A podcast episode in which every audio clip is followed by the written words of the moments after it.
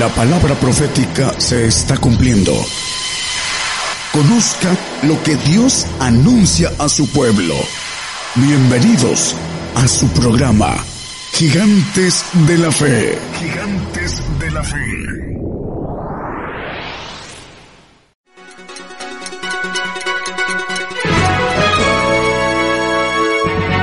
Escuche la palabra de Dios a través de un estudio que le ayudará a conocer más de los planes de Dios para el hombre. Todos los domingos 10 de la mañana y los miércoles 8 de la noche, hora de México, hora del centro. Aquí por Radio Gigantes de la Fe. Gigantes de la Fe. A todos los que nos escuchan una vez más en las radios, en muchos lugares de otros países y la televisión también. Vamos a, por supuesto, a los presentes, los de casa. Un saludo. Vamos a tomar eh, el tema, se llama la hora. Y a la luz de la Biblia, el Señor cuando iba a ir a la cruz maneja esa expresión de la hora. Y también eh, les dice a sus discípulos, ni tan solo una hora, que habían ah, podido orar. Y también Apocalipsis habla de una hora. Y vamos a ver a la luz de la palabra que es importante eh, cuando nos llega la hora como dicen vulgarmente en la expresión de la muerte. Dice, ya le llegó la hora porque se murió. Eh, es una expresión muy amplia con significados eh, figurativos. Pero vamos a empezar el tema que es importante entender desde antes de la fundación del mundo y de la creación del hombre los planes fueron hechos y el Señor en aquel tiempo era príncipe de los ejércitos de Jehová, por supuesto de los ejércitos creados.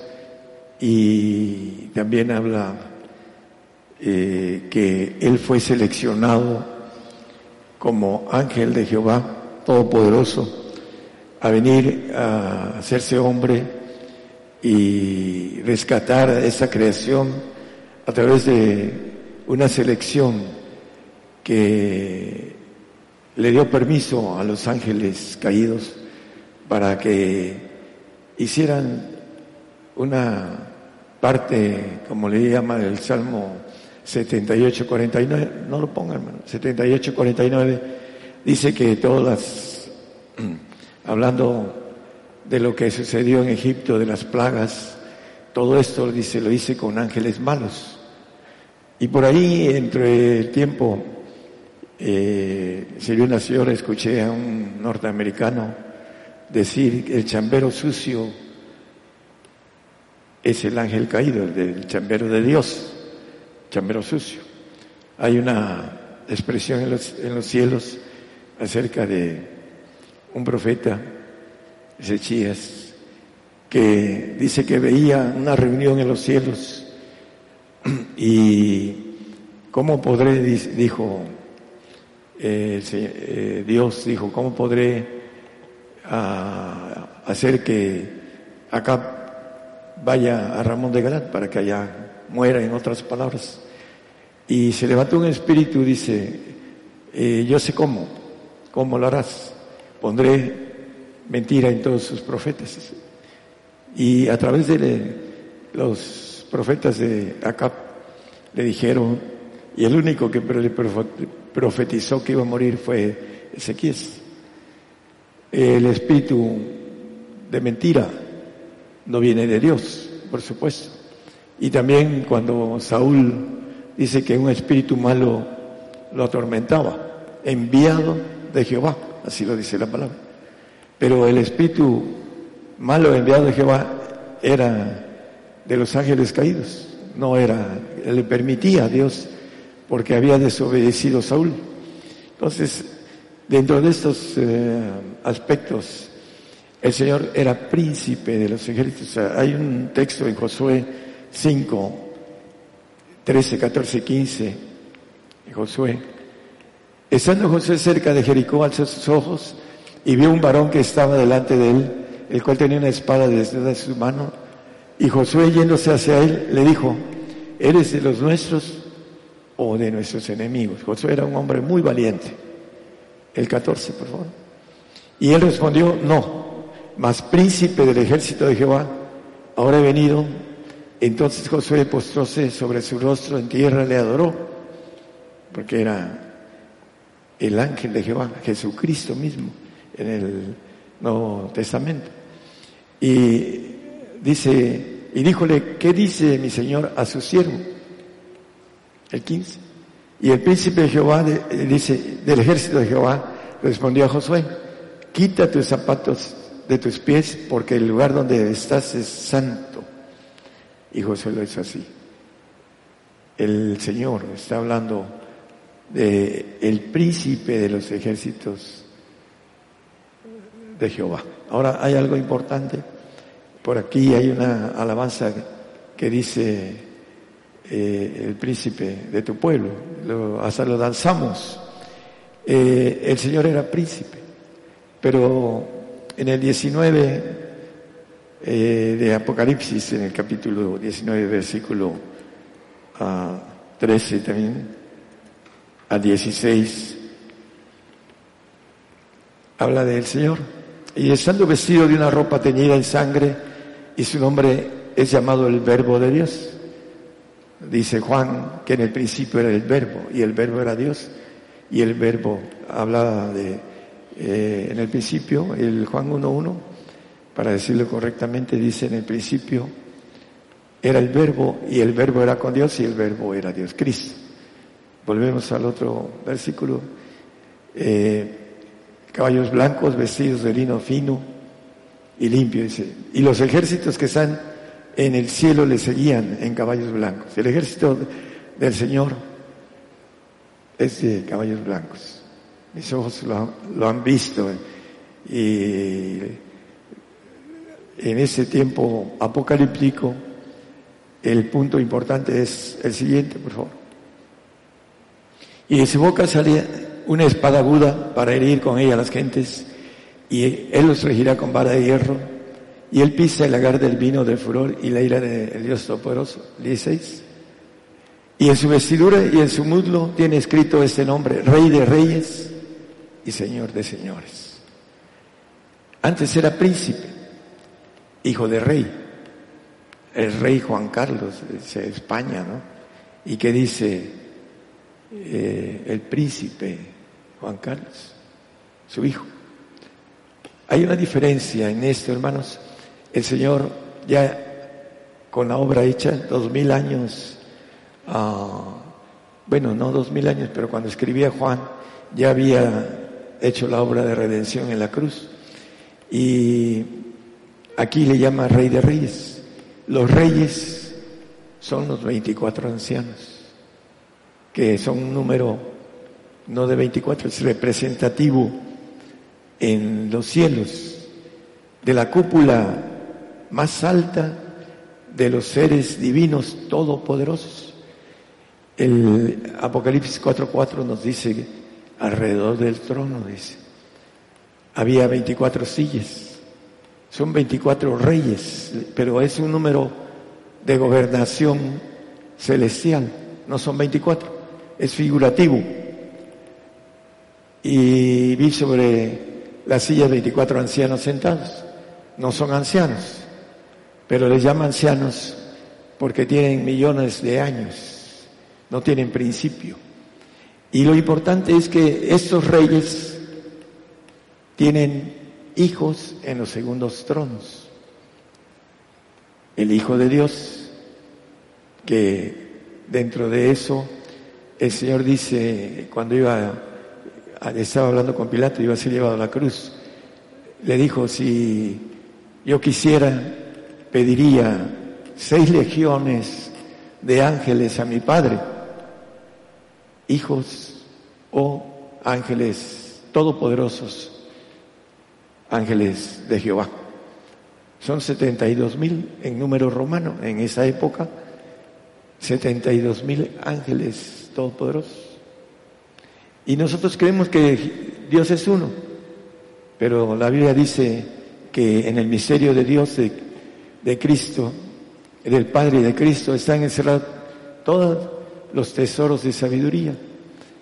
Y volviendo al lo que el Señor hizo y se ganó, Él siempre fue todopoderoso, hijo de, de Dios, Jehová de los, eh, ángel de Jehová, príncipe de los ejércitos, pero él no tenía en el sentido de poder ordenar lo que es la inmortalidad, no tenía derecho a hacer eso como hijo o como ángel de Jehová en los segundos tronos donde él estaba. Por eso dice, el que venciere, yo le haré que se siente en mi trono como yo he vencido y me he sentado en el trono de mi Padre. En la parte de los 24 ancianos, que es la cúpula de poder de Dios, que ordena todo. Y el Señor ahorita, como es Rey de Reyes, está sentado a la diestra del Padre, es Padre Eterno, dice el, creo que es el, en Isaías el 9.6, no tengo el texto, o es al revés, bueno, ahí dice en la parte de abajo, Padre eterno, príncipe de paz. Porque un niño nos es nacido, hijo nos es dado el principado sobre su nombre, y amarás ese nombre admirable y consejero, Dios fuerte, Padre eterno, príncipe de paz. Es Padre.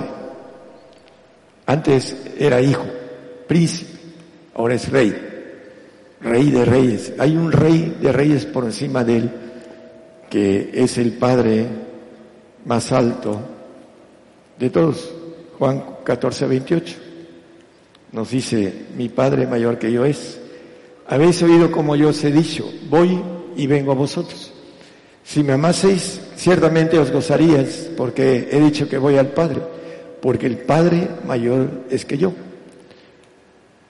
El anciano de ancianos que ve Daniel, el número uno de todos los ancianos, y él está sentado a la diestra, es el segundo de todos haya ese mismo sentir, dice Pablo hablando a los filipenses. Vamos a el 2.5 de Filipenses, por favor. Y en vosotros este sentir que hubo también en Cristo Jesús. Fue propuesto al Señor y a todos los ángeles de Jehová. ¿Quién va a rescatar a esa creación que vamos a hacer a imagen y semejanza? Y se tiene que hacer despojarse de su divinidad, de ser todopoderoso, de tener la herencia de todo el universo. Se tiene que despojar de su naturaleza todopoderosa y venir a rescatar al, al hombre, ponerse en sus manos. ¿Quién? Y entre todos, acuérdense de los 72 mil, que no son todos, porque es algo que yo creo que el Señor dijo una parte. El único que alzó la mano fue ese ángel divino todopoderoso llamado en el Nuevo Testamento Jesús o Jesucristo, que lo conocemos y que creemos en Él y que a través de la obra que Él hizo fue ensalzado a lo sumo. En los siguientes versículos lo vamos a ver que ese sentir debe estar en nosotros, por una razón. El cual siendo en forma de Dios, no tuvo por su pasión ser igual a Dios. Siempre fue Dios. Se despojó de su divinidad. Vemos aquel verbo encarnado, dice el 1.14 de Juan, o 13, creo que es, son textos hermanos que es el 14, aquel verbo fue hecho carne. Cristo fue hecho hijo del hombre, dice la palabra. Y el punto de importancia, hermano, es que Él tomó la decisión, heme aquí, envíame a mí. Y vino, hizo la obra, y si seguimos en Filipenses, dice que no tuvo por usurpación ser igual a Dios. Usurpar quiere decir ocupar un lugar que no le pertenece en la gramática española. El Señor está ocupando un lugar que no tenía en los segundos tronos. Por eso es importante entender la palabra que está escrita con el significado correcto. Y el 7, por favor. Sin embargo, se anonadó a sí mismo tomando forma de siervo, hecho semejante a los hombres, y hallado en la condición como hombre, se humilló a sí mismo, hecho obediente hasta la muerte y muerte de cruz. La obediencia que él nos dio como ejemplo, dice Hebreos 5.8 que aunque era hijo porque por lo que padeció, aprendió la obediencia. Y aunque era hijo, por lo que padeció, aprendió la obediencia. Todo esto, hermanos, es un ejemplo que nos dejó el Señor. Ese ejemplo nos dice el apóstol Pedro que debemos de seguir sus pisadas. Lo que Cristo padeció en la carne, el 3.21 de, de Pedro, eh, lo importante es que Él nos dejó este ejemplo para que nosotros sigamos sus pisadas. Porque para esto somos llamados. Pues que también Cristo padeció por nosotros dejándonos ejemplo para que vosotros sigáis sus pisadas. Las pisadas del Señor. Por ahí cantamos las pisadas del Maestro. Quiero seguir las pisadas del Maestro, siempre en la luz, muy cerca de Jesús, ¿no? Bueno, pues las pisadas son padecimiento. Y, es importante porque vamos a entrar, ya estamos cerquita de, de la hora que dice Apocalipsis, porque Apocalipsis dice primero a un tiempo breve, estamos empezando el tiempo breve y después la hora lo vamos a leer de padecimiento.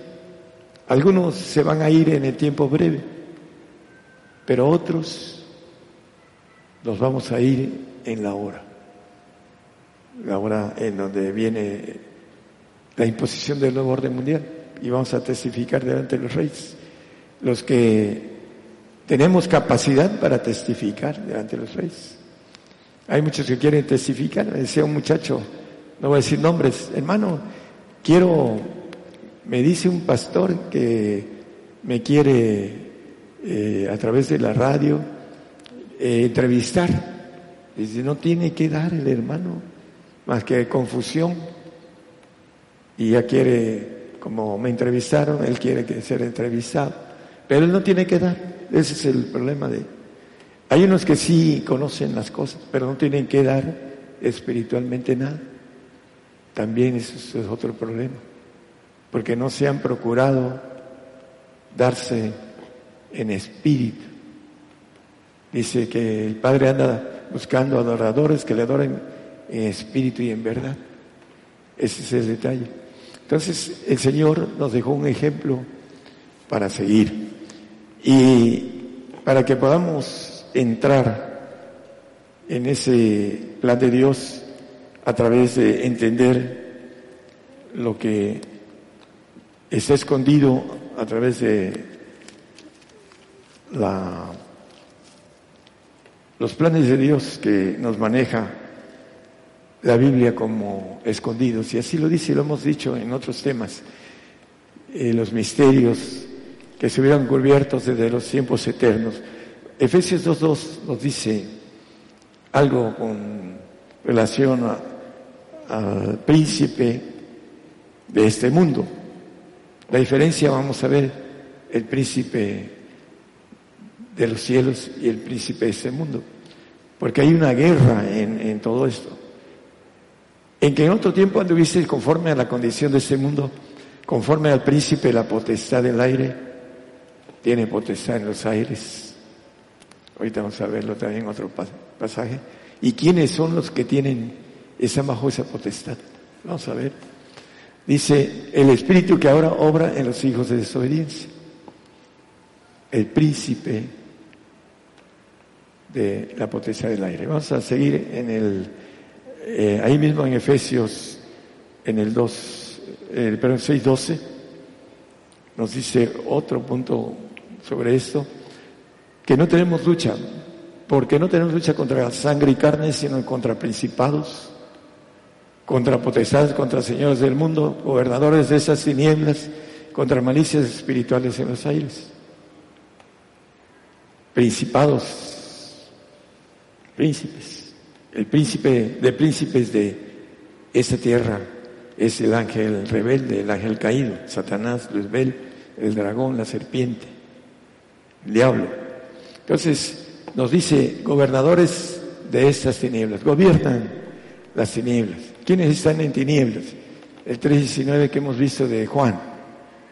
Los que aman más las tinieblas que la luz.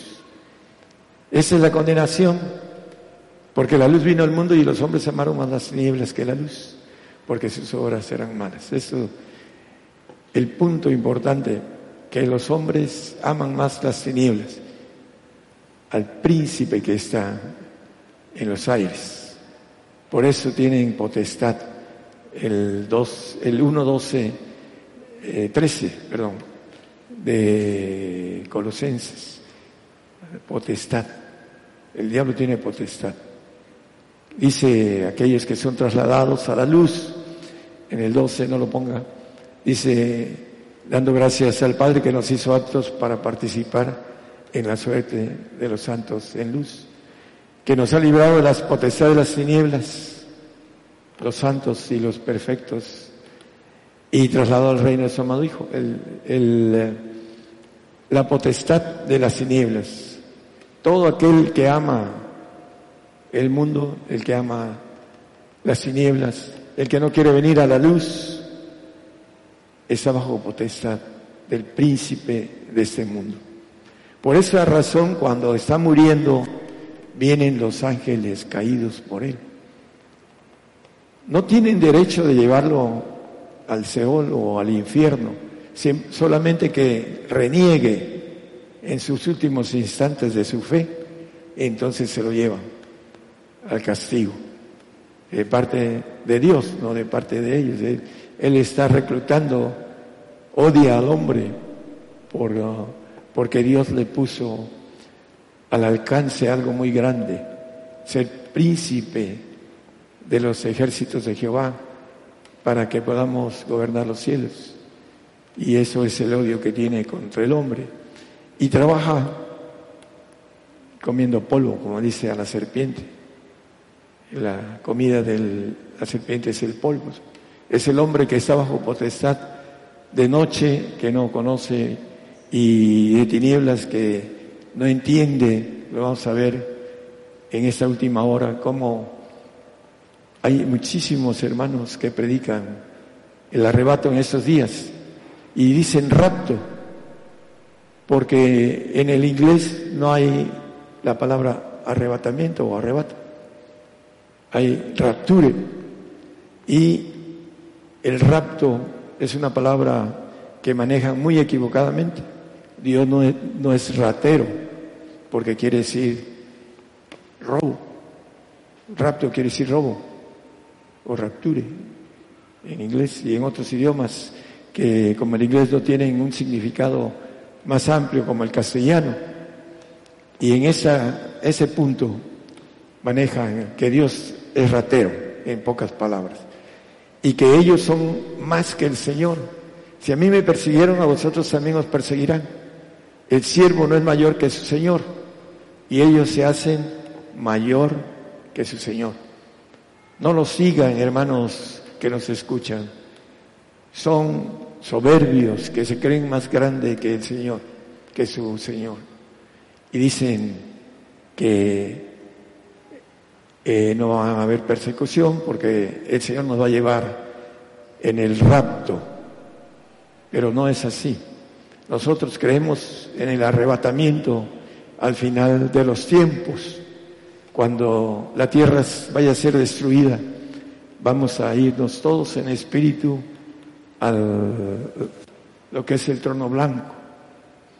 Algunos habremos estado 1500 años antes en el tribunal de Cristo. O vamos al tribunal de Cristo, los santos van a ser eh, en ese tribunal, van a ser juzgados. El salvo, el perdón, el perfecto no va a ser juzgado, porque dice la palabra que en 1 Corintios 2.15 que el espiritual no es juzgado de nadie. El, pero el espiritual juzga todas las cosas, mas él no es juzgado de nadie. El perfecto. ¿Por qué? Porque es hijo. Y el hijo dice, ¿quiénes pagan impuestos? ¿El extraño o el hijo? Por supuesto que el extraño. Entonces, el hijo no es juzgado de nadie. Esa es la importancia de alcanzar la perfección. Los santos van a ser juzgados en el tribunal de Cristo y los salvos en el trono blanco. Por supuesto que en el trono blanco van a llegar los judíos y los incrédulos también para ser juzgados en el trono blanco, los que nazcan en el milenio. La importancia, el príncipe de ese mundo, en el 12.3 de Juan, Vamos a ver dos textos nada más. 12.3. No.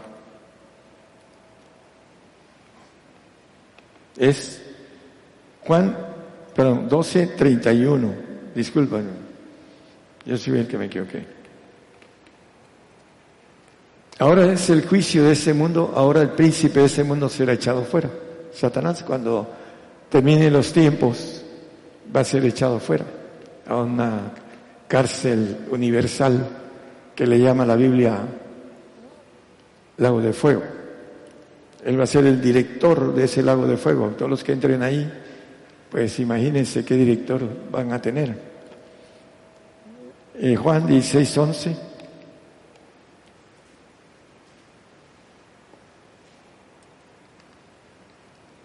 Y de juicio por cuanto el príncipe de este mundo es juzgado. Vuelve a manejar el tiempo en donde va a ser juzgado el príncipe de este mundo, Satanás. Mateo 9:34.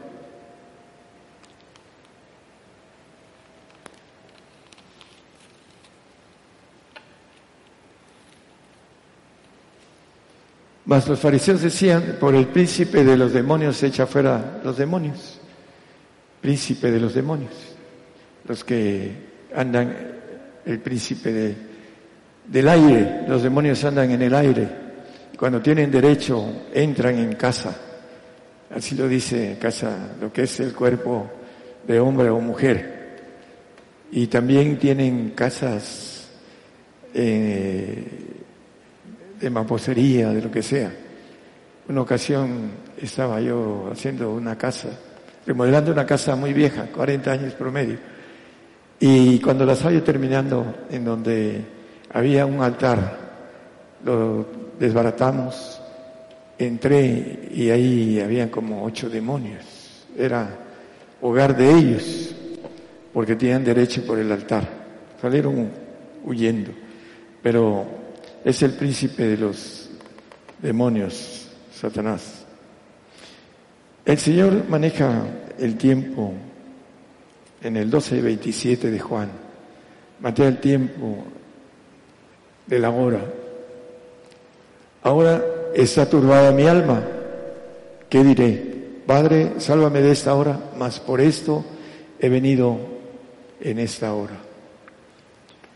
Cuando se les acercó a sus discípulos después de orar solo y los dejó a los tres, a Pedro, Juan y Jacobo, orando un poquito más cerca que los otros, llegó y los encontró dormidos y les dijo, ni tan solo una hora han podido orar.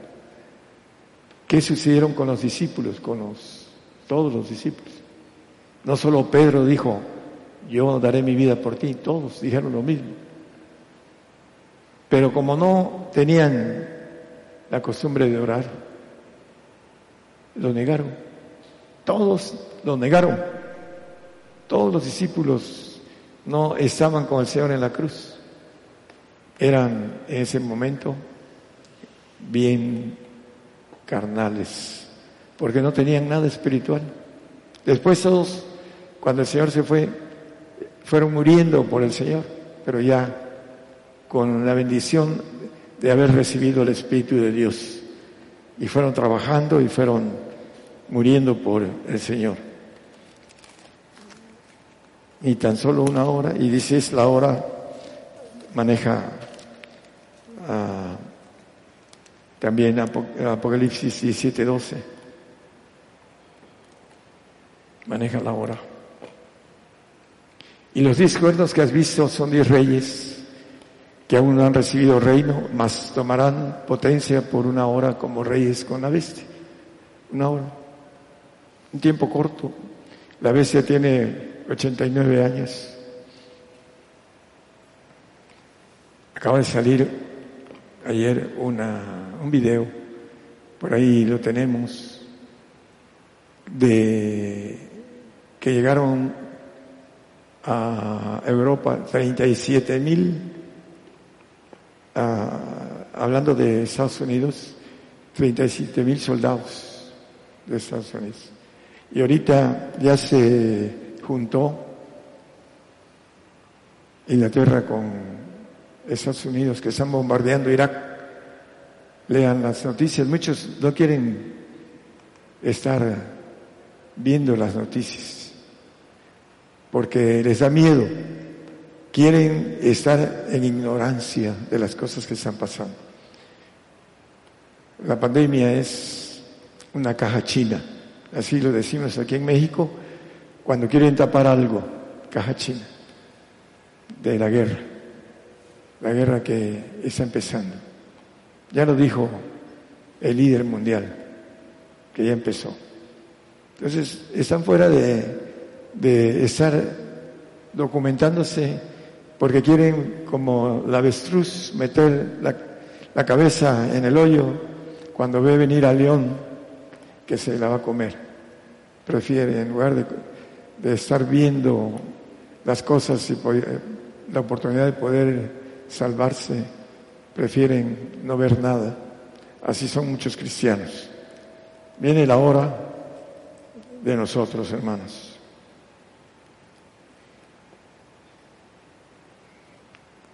Aquí traigo un texto que es conocido para todos los cristianos. Apocalipsis 2.10 dice, sé fiel hasta la muerte y yo te daré la corona de la vida. No tengas ningún temor de estas, de las cosas que has de padecer. He aquí el diablo ha de enviar a algunos de vosotros a la cárcel para que seáis probados y tendréis tribulación de diez días. Todo el tiempo que tengamos de tribulación. Diez número completo de esos tiempos. Dice, sé fiel hasta la muerte y yo te daré la corona de la vida.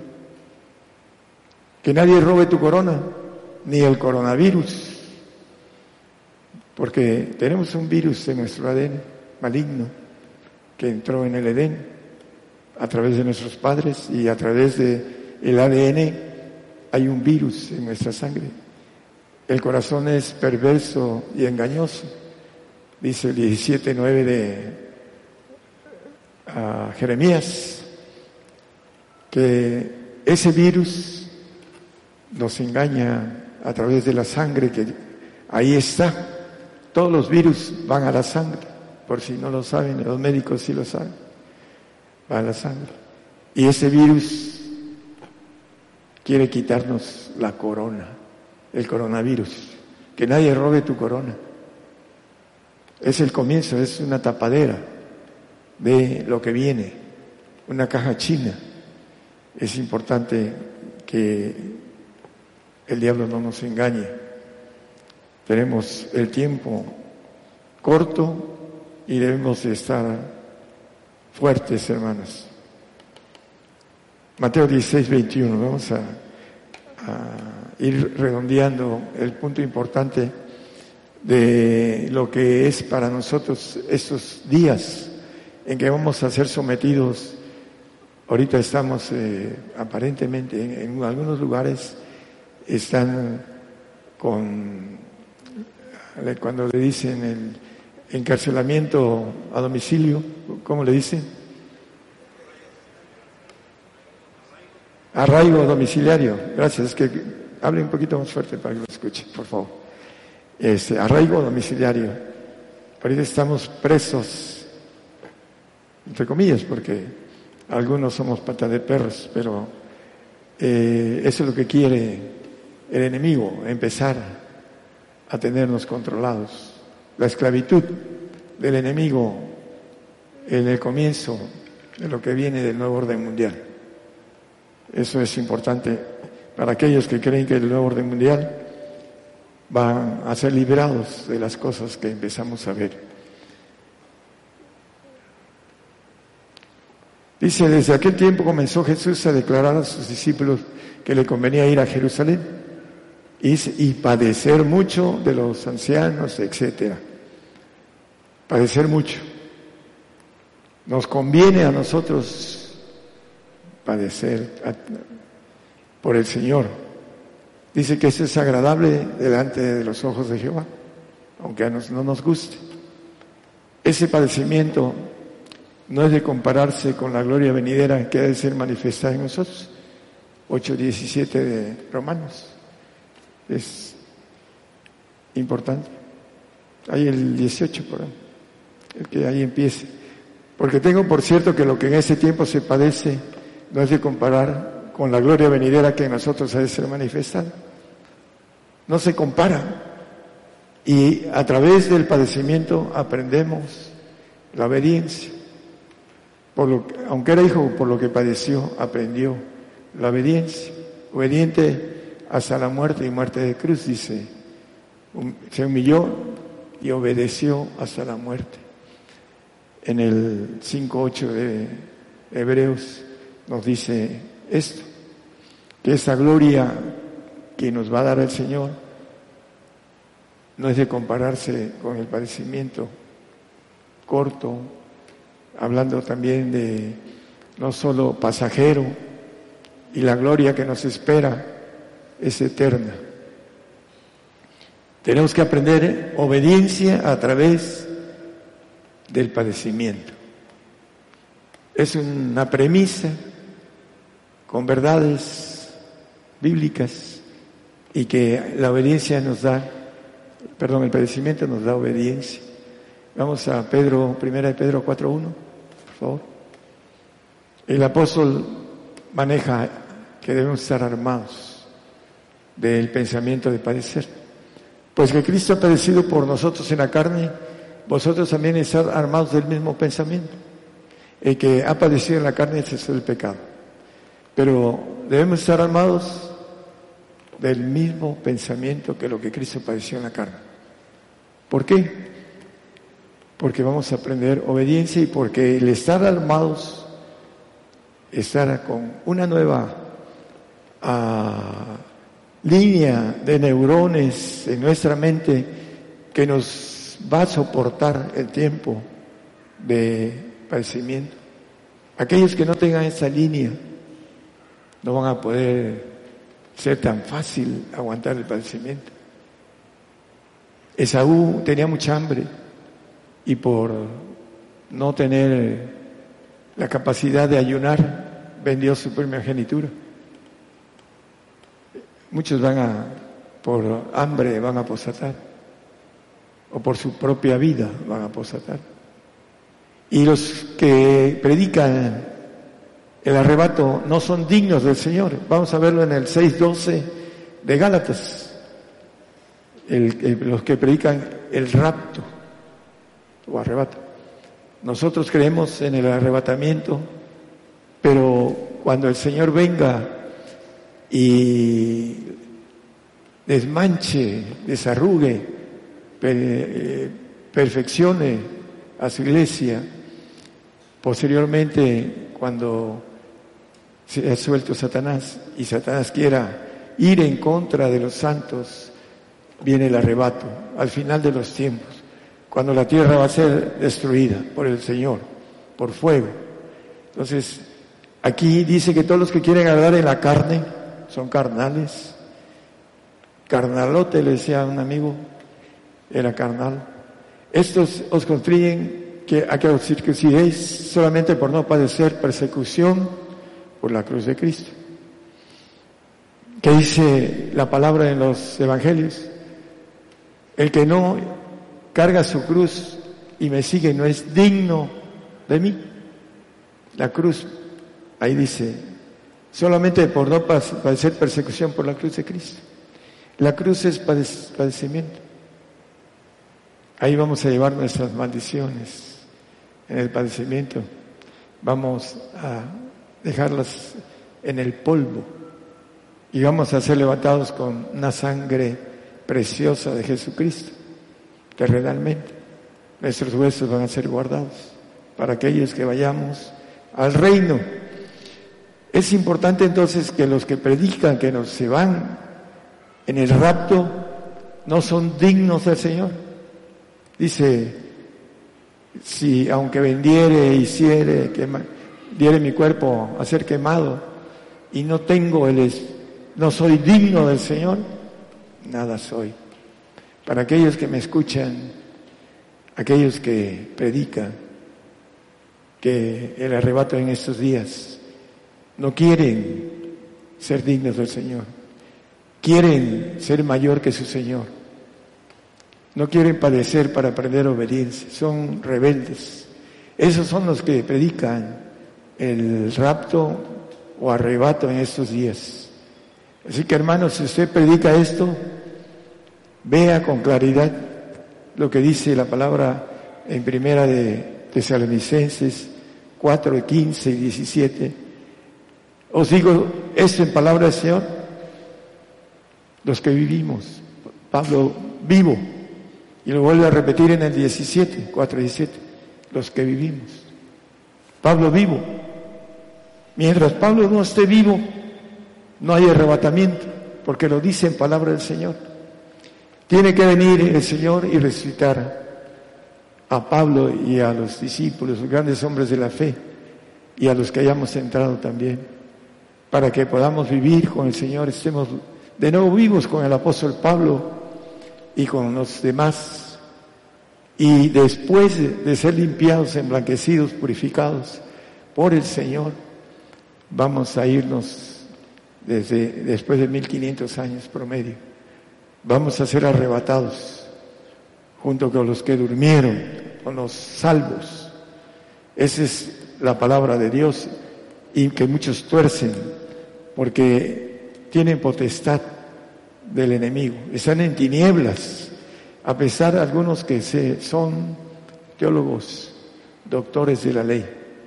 En el tiempo del Señor los doctores de la ley no entendían las escrituras, así lo dice el doctor Lucas en los hechos.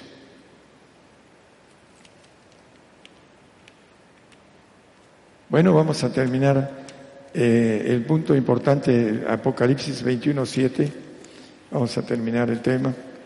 La importancia de aprender obediencia. Llega nuestra hora. Estamos en los últimos momentos de nuestra vida, hermanos. Por ahí me gusta mucho cuando cantan un día a la vez. La Biblia dice que debemos de tener en el sentido de creyentes el afán del, hoy nada más. El mañana no sabemos qué será. El, hoy, el, afán del hoy. Y ese afán es la comunión, que es lo principal para poder estar firmes en el día malo. El que venciere pues será todas las cosas, y yo seré su Dios y él será mi hijo, príncipe, príncipe de los ejércitos, como el Señor. Antes era príncipe, ahora es rey de reyes y señor de señores. Él va a ser cabeza como rey de nosotros los príncipes. Por ahí, si los hermanos después tocan el príncipe de mi pueblo, me gustaría que lo tocara, vamos a entrar en el padecimiento que nos conviene a todos, padecimiento. Hay que estar armados de ese pensamiento, que lo que Cristo padeció en la carne, nosotros debemos estar armados, tener nuestras comunión en el sentido de camino en nuestra mente, con neuronas listas para decirnos en el dolor, en el padecimiento, aguanta, espera. Es lo que Dios quiere de nosotros. Es importante que seamos armados de ese pensamiento. Hay muchos que están en contra de ese pensamiento. Son los que predican que todo está bien y no les gusta el mensaje de padecimiento. Pero es un plan de Dios. Y Cristo, nuestro Señor Jesucristo, cuando se dio a todos los ángeles todopoderosos, Él alzó la mano y dijo, heme aquí, envíame a mí. Vino a padecer, a enseñarnos un camino de obediencia. Y que el que no quiera entenderlo, pues lo va a entender cuando esté delante de Él. No va a tener la bendición de una gloria mayor. Pero aquí hay un hermano que nos dice que a mayor bullying, mayor gloria. Bueno, pues es una forma de expresar muy simple de que tenemos que aguantar lo que venga para nosotros, porque nos conviene. Nos conviene porque la gloria es incomparable, es, dice el texto del 18, lo cantamos también por ahí, dice que la gloria que ha de ser manifestada en nosotros es, no, es Romanos 6, 18. Por favor, ya con eso terminamos.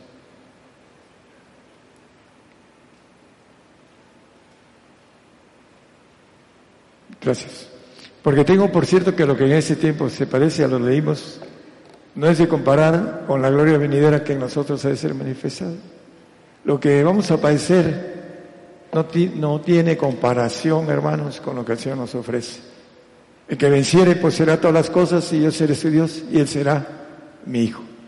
Que el Señor los bendiga a todos los que nos escuchan en otros países y en las televisoras también, y aquí a los presentes. Dios les bendiga a todos. Llevando la palabra profética más permanente y la justicia de Dios a todas las naciones. Gigantes de la fe.